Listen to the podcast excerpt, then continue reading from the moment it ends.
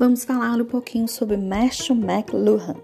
Nasceu em 21 de julho de 1911 na cidade de Toronto, no Canadá.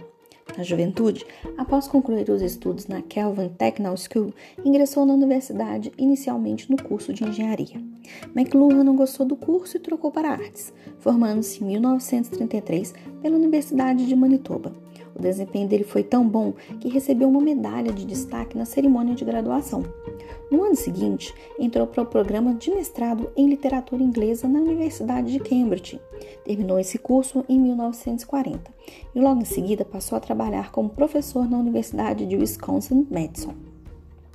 Durante toda a sua carreira, McLuhan fez pesquisas na área de comunicação e deu aulas em diversas universidades. Em 1979, porém, sofreu um derrame que fez com que sua fala fosse afetada. Na época, ele trabalhava na Universidade de Toronto e quis fechar seu centro de pesquisa por conta do seu afastamento para tratar o problema de saúde. Diversos intelectuais repudiaram essa atitude, realizando protestos que fizeram com que a instituição voltasse atrás.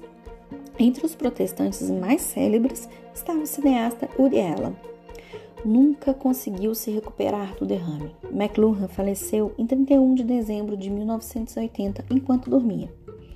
Além disso, McLuhan também é tido como um visionário, tendo uma vista que previu os fenômenos sociais e filosóficos gerados pelos computadores e pelas telecomunicações antes mesmo da internet ser inventada. O nosso livro é Os Meios de Comunicação com a Extensão do Homem.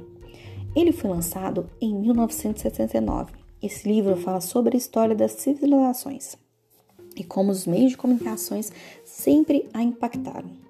Ele fez projeções para o futuro, comentando como os meios de comunicação se comportavam como uma extensão do homem.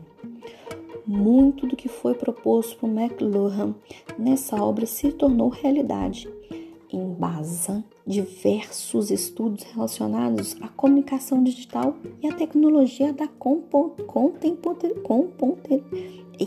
contemporaneidade.